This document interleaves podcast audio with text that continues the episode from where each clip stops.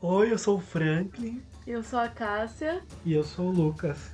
Bem-vindos a mais um episódio do Lavando a Coisa, o podcast que você adora ouvir, porque aqui a gente fala as verdades. Mas a gente tem vindo esse começo de ano com assuntos mais leves. Esse não vai ser diferente. A gente veio com na semana passada com cozinha de vanguarda, né, que traz uma referência a cozinhas mais modernas, digamos assim. E hoje a gente vai um pouco na contramão. A gente vai voltar lá na história e vamos falar sobre cozinhas de algumas eras que foram muito importantes. A gente não vai citar todas aqui, porque senão o episódio vai ficar enorme. Então a gente vai passar pelas histórias e algumas eras que fizeram a diferença. E depois vamos, vamos também citar alguns chefes e alguns costumes e receitas que eram praticados naquela época. Vocês estão bem? Como vocês estão? Cansado. Vamos começar aqui, né? Cada um falando um pouquinho sobre o que cada um entende sobre cozinha clássica. Eu, eu vou falar um, pouquinho do, do que eu vejo sobre cozinha clássica, né? Além da, da importância que ela traz. Eu acho que a gente não estaria aqui hoje com o nível de cozinha que a gente tem e a história da gastronomia que a gente tem se não tivesse existido as cozinhas clássicas. É, muita gente importante teve naquela época para definir conceitos, modos de preparo, receitas, descobertas de técnicas então foi uma época assim bem importante para a gastronomia. Bom, na minha opinião, clássico é aquilo que transcende o tempo, sabe? É aquela coisa que marca e fica. E hoje a gente pode dizer que é clássico. Então assim, se você for ver a época da gastronomia clássica francesa, é uma coisa que marcou tanto que ela é levada até os dias de hoje. E é isso que pode ser considerado clássico. E também tem a, aquela analogia com arte, né? Que a gente vive falando que gastronomia também é arte e se mescla com a, as eras das artes, né? Bom, eu peguei aqui a definição de clássico e é um adjetivo que é relativo à literatura, às artes ou à cultura da antiguidade greco-latina, que é fiel à tradição da antiguidade ou a seus autores. Eu acho que é isso, eu acho que é tipo meio atemporal, né? É meio que a base de tudo. Sempre que você começa alguma coisa, daqui a alguns anos vai ser clássico, né? A gente fala sobre a música, assim, né? Sobre a moda. Sempre que. Sempre o, o antigo, né? Como a gente falou semana passada, do novo, que era, né?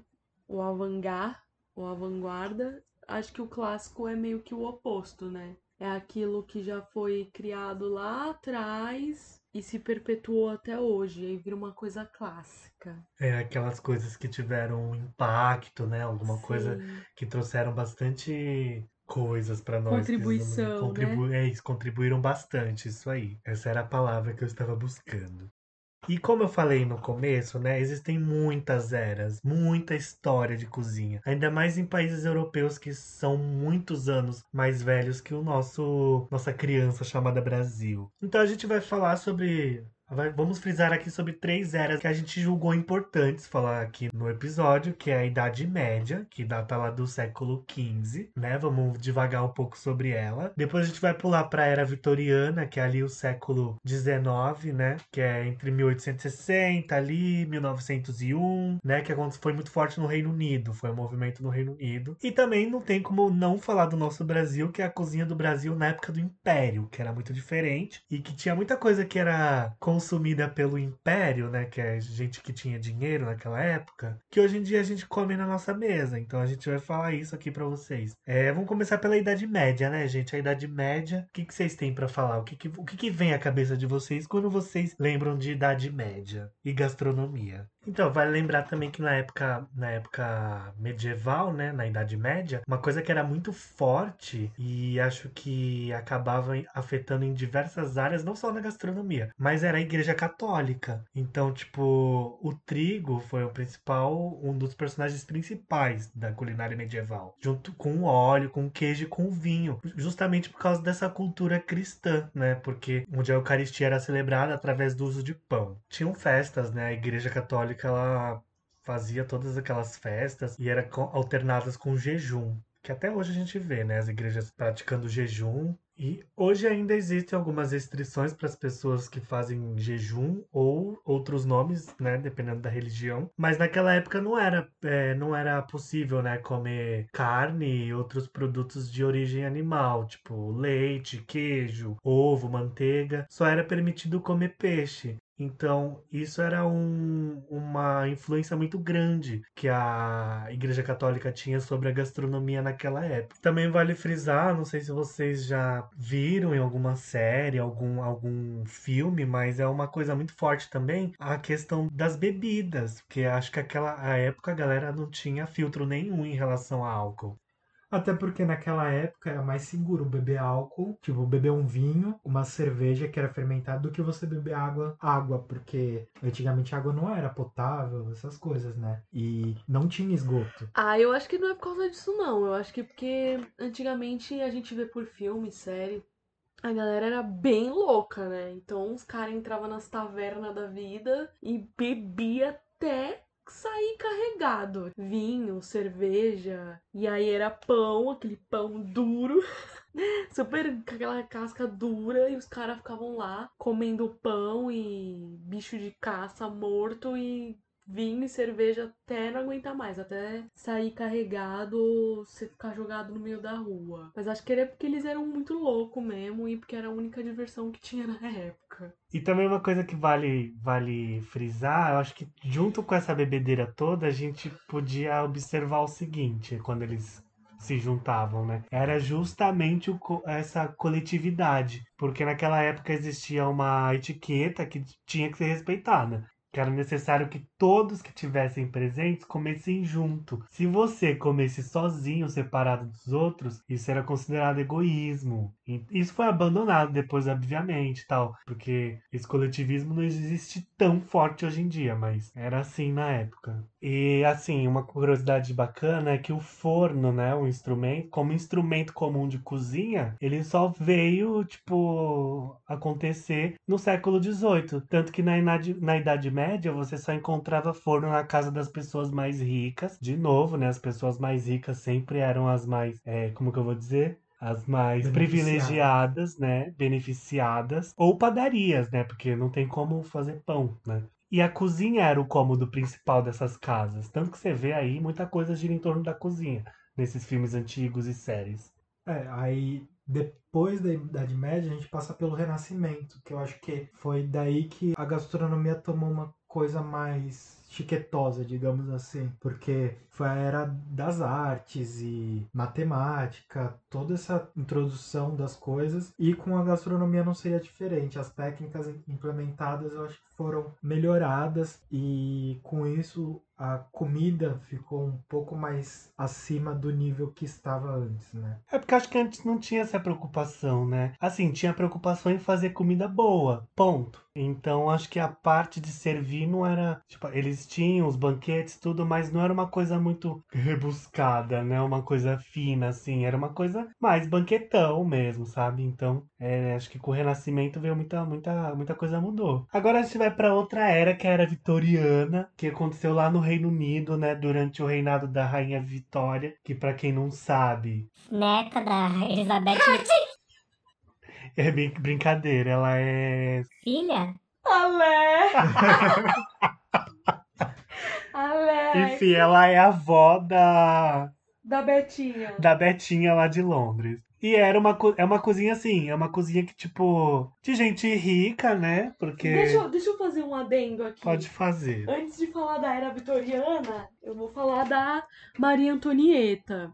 Que foi a Maria Antonieta que deu uma, sei lá, uma revolucionada, assim. Tem um filme, já vou dar aqui um spoiler. Tem um filme da Sofia Coppola maravilhoso. E ele mostra ela novinha, indo pra. saindo da Áustria, indo pra França. E, e fazendo as festas, né? Com os banquetes dela, regado a muitos doces, macarrons, mil folhas, frutas e taças de chantilly com morango, é, brioche. E ela, uma curiosidade, aí tem a taça, a taça coupé, que foi, né? Feito a partir do seio dela, que na época era pra tomar champanhe, que hoje em dia não é mais, mas é muito chique, né? Aquela tacinha assim, com toda bonitinha, com champanhezinho. É, então. E uma curiosidade é que foi a Maria Antonieta que levou o croissant pra França, que é uma receita originária da Áustria e foi ela que levou pra França. E aí, como, né, quem, quem gosta de história e lembra, né, da escola,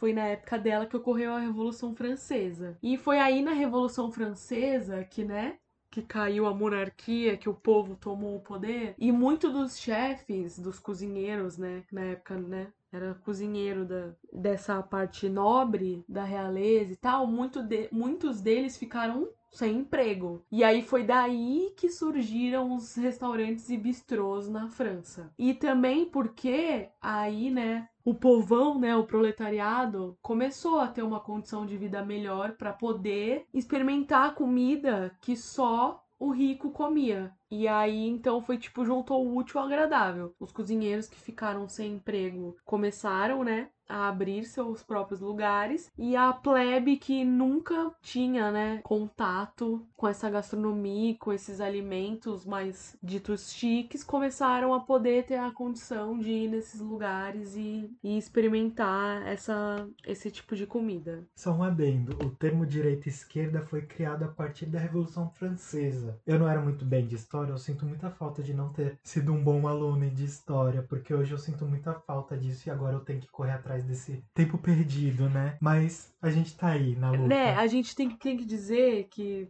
aquele Momento Militudos.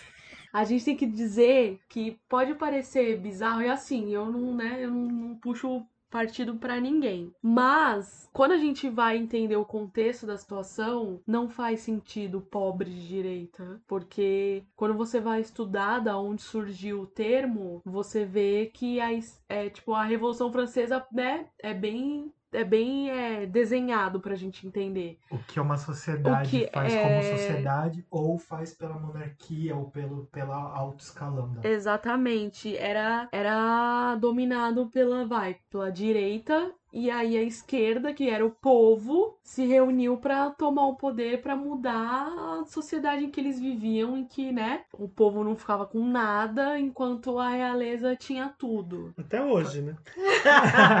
Só mudaram os nomes, mas é uma, uma explicação bem superficial, assim, bem, bem mesmo. E generalizando muita coisa, porque tem muitas coisas que envolvem isso que historiadores vão falar que a gente não tem propriedade para falar. A gente só estudou um pouco sobre o assunto porque isso envolve um pouco da, do que é a gastronomia hoje. É, deve-se dizer também que comer, a gente passou por uma discussão esses dias por conta de um post no Instagram, né? Que eu... E Socorro. aí, é, deve-se dizer que Comer é um ato político. Exatamente. Comer é um ato político, então não fica olhando pra cozinheiro, chefe de cozinha e tal, e acha que não pode falar sobre política, porque é, tá, gente? Tudo que envolve a gastronomia é, tipo, acarreta muito em política. Tanto a questão dos agrotóxicos, quanto dos desmatamentos, quanto né, da economia, porque se você vai num restaurante e acha caro comer um, um pratinho de comida, é porque envolve a questão da economia e tal, né? Do quão caro ou quão barato é pra é, importar alguma coisa ou até mesmo produzir algo. Olha, arrasamos aqui agora. Ai, por favor, né? Por favor, né, A gente é amores? bagaceira, mas a gente é inteligente. Também. Exatamente. E vamos lá, né? A gente tava falando da era vitoriana. A era vitoriana aconteceu lá, né, em, em- ali no Reino Unido, foi bem forte ali na Inglaterra. E como, assim, eu acho que até hoje, na verdade, a gente, quando a gente vai marcar reunião com alguém, a gente faz o quê? Vamos marcar um jantar. Isso era muito forte naquela época e continua até hoje. Isso que a gente falou no começo. Coisas clássicas perduram até os dias de hoje.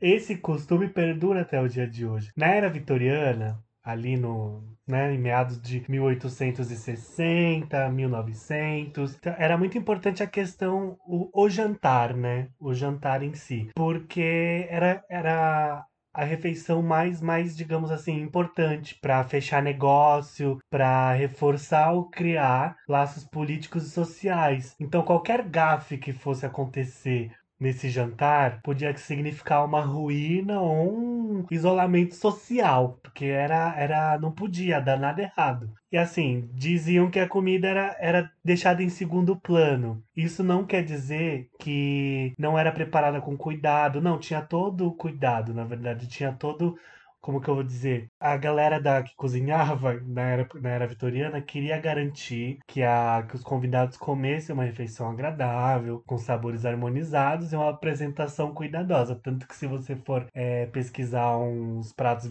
da era vitoriana, você vai ver algumas fotos e vai ver que eles se preocupavam bastante com a questão da apresentação, né? E mas ali a, o bom, a boa conversação na hora do, do jantar era um ingrediente imprescindível, na verdade, né? E até a, a anfitriã, na verdade, que recebia as pessoas, ela tinha que convidar né? Ela que fazia os convites, né, para as pessoas e por uma questão de talvez etiqueta, digamos assim, tinham que ter números iguais de homens e mulheres. E os convites tinham que, tinham que ser escritos à mão pela anfitriã, porque isso demonstra que a pessoa quer ter você ali, entendeu? Um respeito pela sua presença. Então, eles se preocupavam muito nessa questão do receber ou também podia ter outros interesses políticos por trás. Mas voltamos na questão de que comer é um ato político, então, né, a gente não acaba não fugindo muito disso. É, tem aqui que assim, eu acho que mais do que a comida, é, a boa conversação era muito importante. Então, acho que se você chegasse lá, sentasse na mesa e ficasse com cara de cu, você já não era mais convidado já, né? Você já já perdia aí um, um próximo banquete aí. Então, eles, né, eles davam muito muito valor assim à pessoa que chegava lá para desenrolar um assunto e manter as etiquetas, né? Acho que deve ter sido daí que também nasceu, né,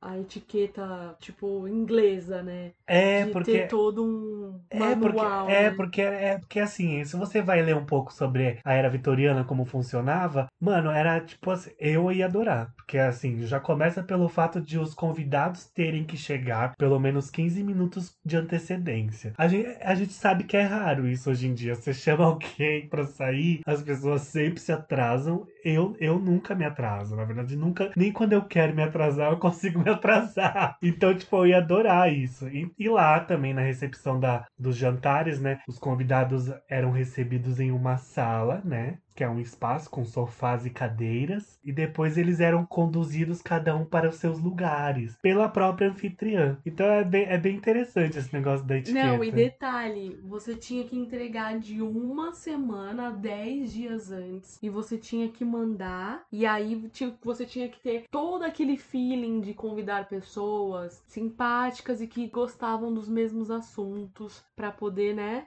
Chegar na hora e todo mundo tá ali é, na mesma vibe, né? E quem servia os jantares naquela época? Porque não eram os cozinheiros, eram pessoas que eram chamadas de lacaios. E é um nome meio estranho, mas era um nome que eles davam lá.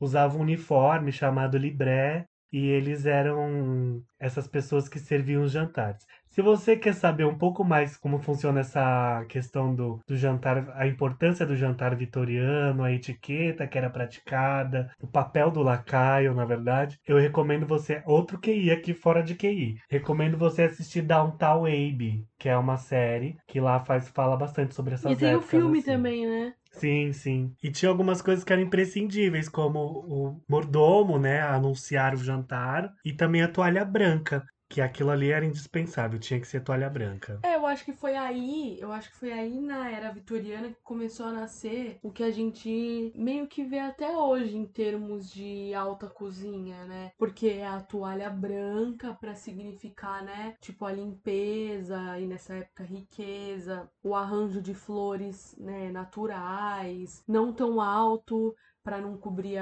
né, o rosto das pessoas a disposição da mesa, né, do, dos talheres e tal, o prato, a faca de manteiga, o colher de sobremesa, o garfo de sobremesa, a taça de um lado, né, o garfo do outro, não sei o quê. Eu acho que foi aí que começou mais essa, isso que a gente vê até hoje, né? Desses, de todas essas regrinhas assim que a gente vê até hoje. Eu acho que antes da Revolução Francesa mesmo, assim, na época da França, que tinha esses banquetes e tudo mais, já tinha uma certa etiqueta, mas eu acho que não era tão rígida assim. É claro que você serviu um jantar para vários nobres da, da sua do seu país, do seu império, era uma coisa muito importante. Ou você serviu o rei que está passando pela sua, pela sua fazenda, pela sua terra e vai jantar com você. Era uma coisa extremamente importante. Só que veio na era vitoriana, especificamente na Inglaterra, que começou todo esse frufru, essa coisa, eu acho que foi uma coisa mais impactante. E a gente tem, a gente acaba estudando um pouco sobre a era vitoriana, a gente vê, se depara como eram o como era, né, o serviço da comida, na verdade. E isso vem de encontro muito que a gente tem hoje, a questão dos menus degustação, porque lá na era vitoriana, normalmente nesses jantares eram servidos, não era um prato principal, uma entrada, uma sobremesa, não. Primeiro que ele podia ser servido ou a francesa ou a russa, né? Aí, no caso, era servido as entradas, né? Que podia ser peito de vitela, o avial curry. Aí tem o primeiro serviço, que é badejo gratinado, bacalhau crocante com molho de ostras. Adoro as descrições, acho muito chiques. Aí depois vem o segundo serviço, né? Que seria a terceira etapa, né? Que é o peru recheado com castanha, pernil de carneiro cozido à inglesa. Aí vem o terceiro serviço, que seria a quarta etapa, que seria aves, né? Tipo pato selvagem, perdiz. Aí tem pudim de pão, que é muito comum lá. Gelatina de laranja, manjar branco, fundos de alcachofra. E aí o quinto, a, a sexta etapa, né? A quinta etapa, desculpa, que seria a finalização, que é com sobremesas ou sorvetes. E aí tudo isso era harmonizado, né? Já chiquésimos já nessa época, já era tudo harmonizado com vinhos. Exatamente. E o final era licores e vinhos licorosos. Arrasou. Então, esse é um pouco do que a gente sabe sobre a era vitoriana, que é super interessante, né? Se vocês quiserem se aprofundar um pouco, vale super a pena, assim. Vocês vão ver que muitas coisas que eles faziam lá se mantêm até hoje. E agora a gente pode passar pro terceiro tópico, que é o tópico da cozinha do Brasil Império, que, como eu falei, não tem como a gente deixar de falar do, do Brasil, né? Como que era a cozinha na época do, do Império, né? Da galera que chegou aqui para explorar. No caso, os portugueses, né, que vieram lá nos primórdios da que pariu, vieram para cá, né? Mas eles trouxeram, eles contribuíram com algumas coisas em questão de gastronomia. Trouxeram seus cozinheiros. No caso, a gente vai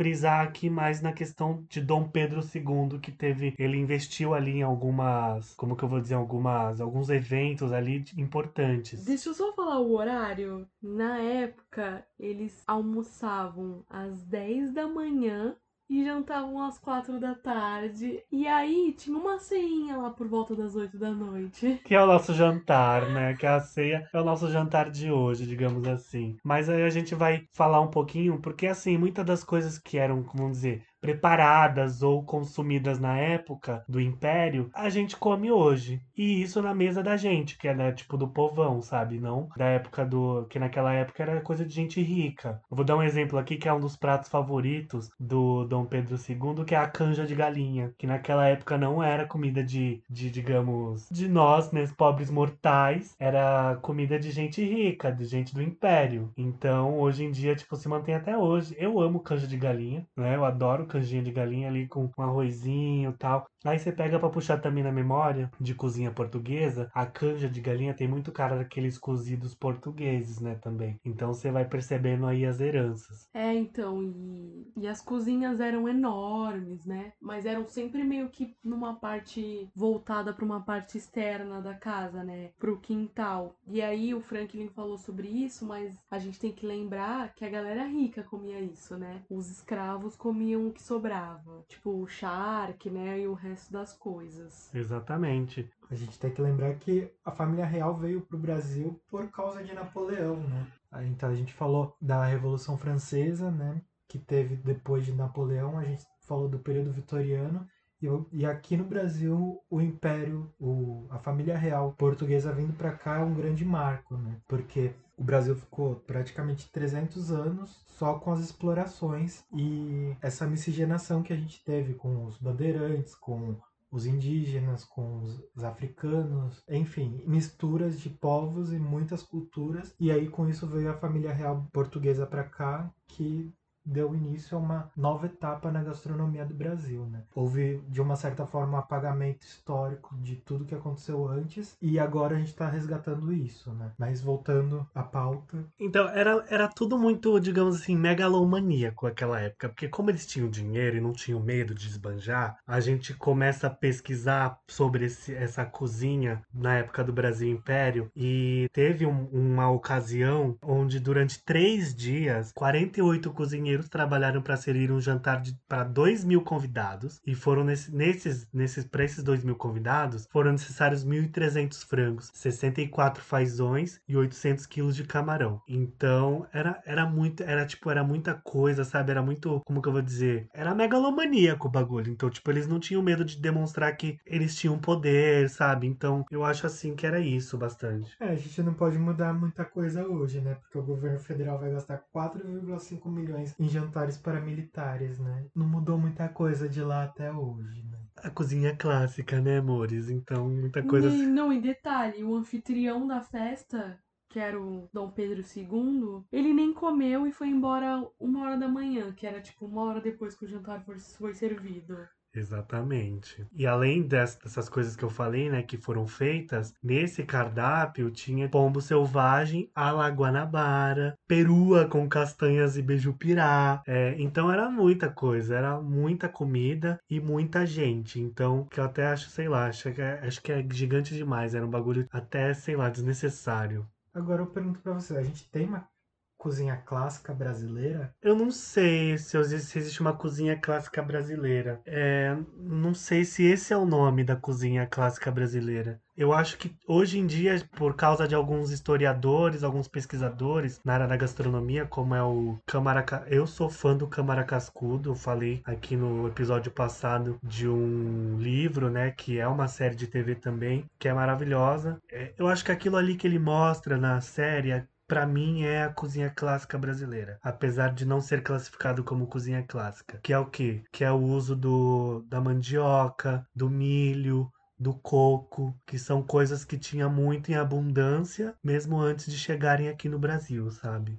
É, e a gente associa cozinha clássica com a francesa, né? Então, assim, a gente tem que começar a valorizar. A gente tá no Brasil, a gente tem que começar a valorizar o que é nosso e não digo definir, porque definir limita muito, né? Mas, sendo meio incoerente com a minha fala, definir seria muito bom para criação de uma. Mas é porque eu acho que foi o que a gente já falou em outros episódios e o Franklin já falou no começo desse. É assim, a Europa é o continente, né? É o velho continente. Nós somos muito muito novos, né, o país, e a gente sofreu uma colonização gigantesca. Então tem muita influência europeia aqui na nossa comida. Depois, além de além de ter a colonização portuguesa, né? Ainda vieram muitos imigrantes do resto da Europa, né? Da Itália, da Alemanha. Então tudo isso se funde muito com, com a nossa gastronomia raiz, né? Que é a mandioca,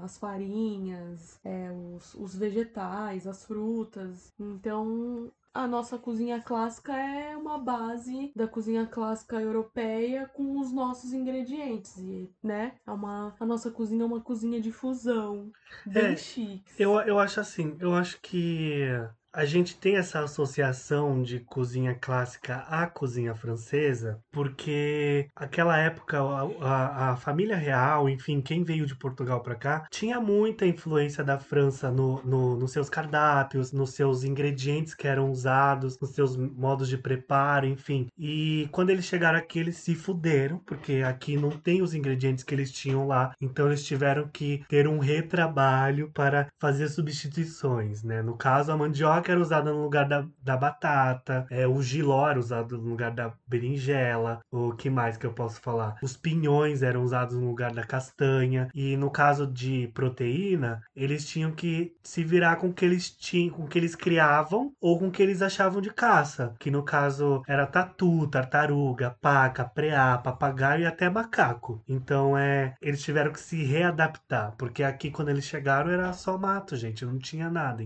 Agora falar alguma, alguma das coisas que eram servidas nos banquetes, enfim, nos jantares, pro, ali na, na questão do, da família real, né? A feijoada era servida, ela foi, é, foi um, influenciada pelo cassoulet francês e era comida de elite, não era, era tipo assim, era comida, foi feita pelos escravos e tal, mas quem gostava de comer eram os, os senhores, né? É, ganhou popularidade depois, ela ganhou popularidade em todas as classes sociais e se tornou um dos pratos, se não o prato mais emblemático do Brasil. Acho que todo gringo que vem pro Brasil quer comer feijoada e tomar caipirinha, então é, acho que é muito conhecido. Aí depois também as tapiocas eram servidas, né? Porque eles começaram a aprender. Eles aprenderam, não, na verdade, né? Eles roubaram esse conhecimento dos índios É. né? Nessa questão de, de- do uso da mandioca, que é de origem indígena, né? Como eu falei. Eles serviam tapiocas, dessas que a gente come hoje, como o beiju, né? Que, é- que é conhecido. E é uma,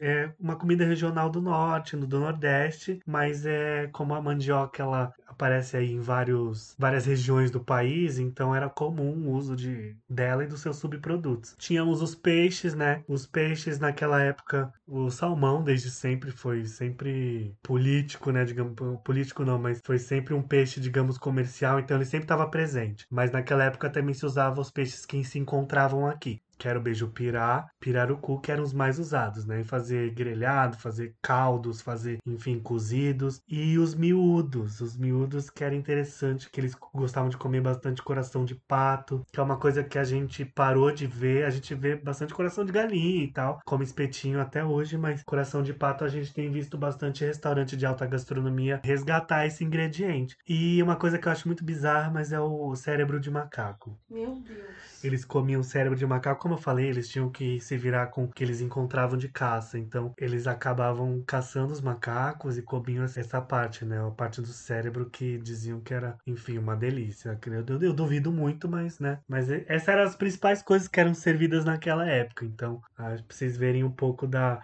que algumas coisas não mudaram. Na questão dos peixes, o beiju-pirá e o pirarucu, a gente vê aí também chefes de cozinha resgatando esses peixes, né? Existe um trabalho forte para isso, para resgatar o que é nosso. Então, muita coisa já ainda tá na nossa mesa, como a feijoada, tapioca, enfim, essas coisas. E agora a gente passa para uma parte aqui onde a gente vai citar algum- algumas personalidades que foram muito importantes naquela época da cozinha clássica, né? Que ou elas foram importantes porque desempenharam um papel muito importante, ou porque tiveram uma contribuição muito significativa para a gastronomia. Vocês querem começar citando alguém, falando os feitos? Eu vou começar falando uma coisa que vai ser relacionada ao meu QI, que é François Vatel, que ele é conhecido pela invenção do creme de chantilly. Foi atribuído a ele, né? Mas ao certo, assim, ninguém tem a certeza. Ele foi cozinheiro e maître de hotel francês. Então, eu vou falar sobre um cozinheiro aqui, que é o Escoffier, que ele teve uma grande importância para a gastronomia, né? Inclusive, ele tem uma biografia que é imprescindível de um cozinheiro saber ou ler alguma parte desse livro. E tem uma parte desse livro que ele, ele na verdade, não é ele que viveu isso, mas ele achou, o autor achou legal falar sobre isso. E realmente é interessante, porque na época do, da, do cerco de Paris, em 1870, lá por,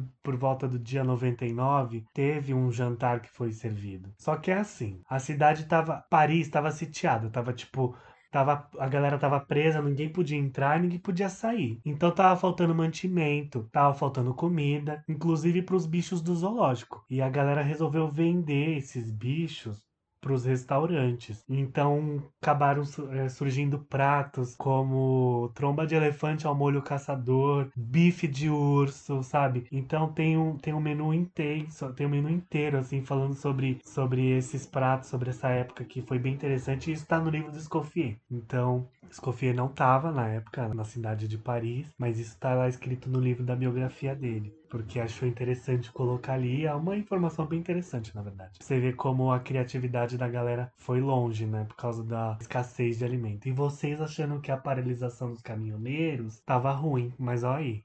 Então, e tem o Carreme, né? Que também é o, o outro pilar aí dos. Quando a gente entra na faculdade e fica conhecendo Carreme, Escoffier, todos esses cozinheiros lá dos, das eras do Bolinha, porque foram eles que definiram as bases da gastronomia como a gente vê hoje. Então, eu acho que são esses temos mais, assim. É, o, Carre, o Carreme, ele teve o... Ele, ele que fundou, digamos assim, os conceitos de alta gastronomia. Ele simplificou o que era alta Sim. cozinha. assim. Isso, Ele isso. falou assim, ó, toma, é isso. É, deu uma desenhada, né? É, o cara, o cara deu o nome. Então o cara chegou e falou: Ah, vocês querem quer saber o que é alta gastronomia? É isso. E a gente tem outros nomes também, como o cozinheiro real da França medieval, que foi o Guil... Eu não sei falar francês, então Foda-se. é Guillaume Tirel.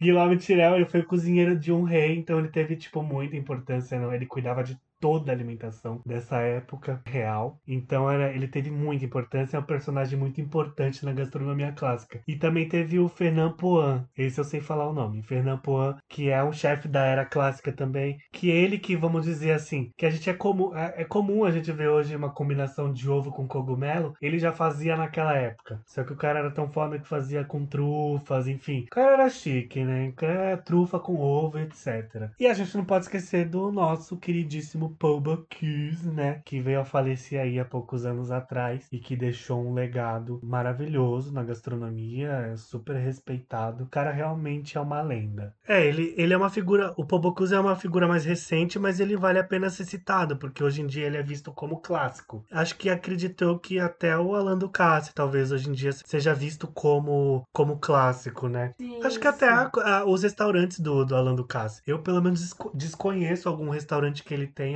é, dentre os mais de não sei quantos, que, No mundo inteiro. que seja de gastronomia contemporânea. É, não. Acho que a maioria trabalha uma gastronomia clássica, sabe? Então, são pessoas que merecem ser citadas. E agora a gente vai pro nosso quadro, que é aquele que eu adoro e vocês também, porque vocês participam, que é o Fala aí Cozinheiro. Fiz lá a pergunta pra galera, o que, que, que vinha na cabeça deles quando eles ouviam falar em cozinha clássica. Eu vou ler aqui pra vocês. A Priscila respondeu filme Vatel, Um Banquete para o Rei. Ela ama esse filme, que é o filme do que o Lucas falou do chefe Vatel, que foi atribuída a invenção do chantilly pra ele. A Sara, ela respondeu um filme que vem na cabeça dela, que é o filme Como Água para Chocolate também, que pra quem não sabe, o filme fala principalmente sobre sentimento que você passa pra comida e o que seus comensais vão sentir através daquele alimento. Fala muito sobre a conexão do cozinheiro, alimento e serviço. Ela diz que defende o clássico até a morte, acredita sim que a gastronomia nova trouxe coisas boas, mas ela também acha que a essência essa essência da conexão se perdeu por causa de muitas coisas que hoje em dia talvez, como que ela fala aqui, o ego. É, hoje muita gente quer ser, acho que muita gente tá se importando em ser melhor que o outro e a conexão do cozinheiro com a comida tá cada vez mais escassa. O Tom respondeu os banhos romanos com o povo comendo uva, uns banquetes e regados a orgia e vinhos. A gente acabou nem passando por isso, né? Mas isso é, acho que era comum na Grécia, né? Que lá era vinho, orgia e comida. Era praticamente isso. Então também vale muito a pena porque era, era, era um costume. Então vale ser citado. A Amanda respondeu é, Julia Child, que vem na cabeça dela, né? Que acho que eu também penso em Julia Child quando eu, Uhum. quando me falo em cozinha clássica. E ela revolucionou a cozinha clássica, né, francesa e mostrou que mulher pode sim alcançar o sucesso. E a segunda é o filme Pegando Fogo, né, que mostra a verdade nua e crua do fracasso e o sucesso de um chefe de cozinha. Esse daqui agora é bonitinho. A Luciana Cola respondeu o filme ou o desenho da Dama e o Vagabundo. Olha.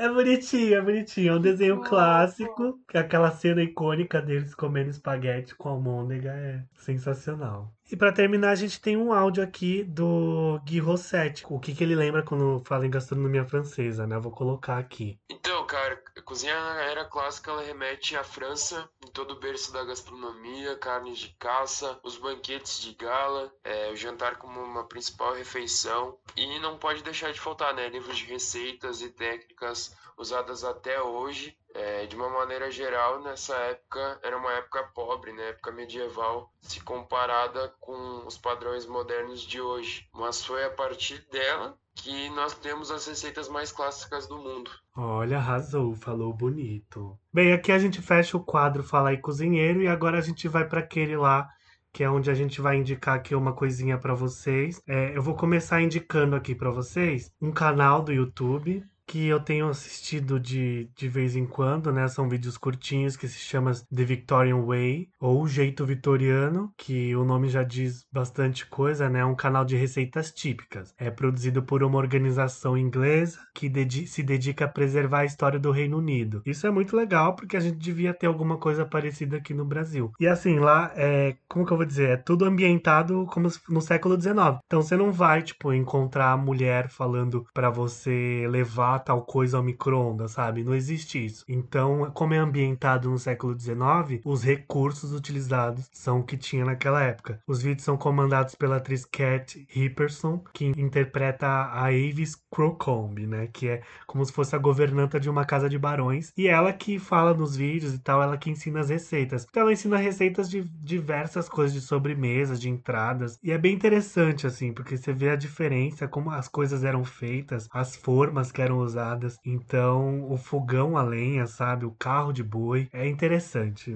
Vão lá que essa, esse é o meu, meu QI. Bom, o meu QI vai ser um que falaram no Fala Cozinheiro, que a Priscila falou, que é o Vatel, um banquete para o rei, que é ambientado nessa época do Império, né, de grandes banquetes da França e mostra um pouco da temática de como funcionava toda essa parte da cozinha para o banquete, né? Bom, o meu eu já falei, que é o filme da Maria Antonieta, e também tem o filme da Carlota Joaquina e a série O Filme da Chica da Silva, que retrata, né? Muito bom, quem não viu ainda, veja. As duas versões. Chica da Silva é uma relíquia É e não, maravilhoso. não é zoeira, é sensacional. É maravilhoso. A, a segunda versão já é bem velha, a primeira então. Então acho que é mais fácil assistir a segunda, que é com a Thaís Araújo, É maravilhoso. É que maravilhoso. passava na TV Manchete. Acho que foi a primeira experiência que eu tive de assistir uma série e falar: Meu Deus do céu, que coisa maravilhosa. E eu era muito criança. Então eu acho que esses filmes, assim, são bem legais de assistir pra ver como é que era é, o costume à mesa, né, nessas épocas. Então é isso, né, gente? Aqui a gente finaliza um episódio de Cozinha Clássica. Semana que vem a gente volta com o nosso primeiro convidado do ano. E como a gente tá na pegada de episódios mais leves, o próximo episódio vai ser um que a gente já fez aqui, que a gente deu muita risada, que é o Stop. A gente vai trazer um convidado para brincar de stop com a gente. Então, vocês querem fazer uma- algum adendo? É só que todo o conteúdo daqui é um conteúdo que talvez não esteja 100% correto, porque não somos historiadores, mas a gente procurou fazer uma pesquisa bem legal para colocar um pouco do nosso assunto aqui. É, a gente fala muito do feeling também, né? A gente estuda e fala o nosso modo. É óbvio que, né, pode ter umas erratas aí, mas o importante é a ideia que a gente tem que passar. Boa! Então é isso, gente. Até a próxima semana. Espero que vocês gostem aí do episódio. E a gente se vê, ou se fala, ou se ouve. Um beijos. Tchau, tchau, Tchau. gente.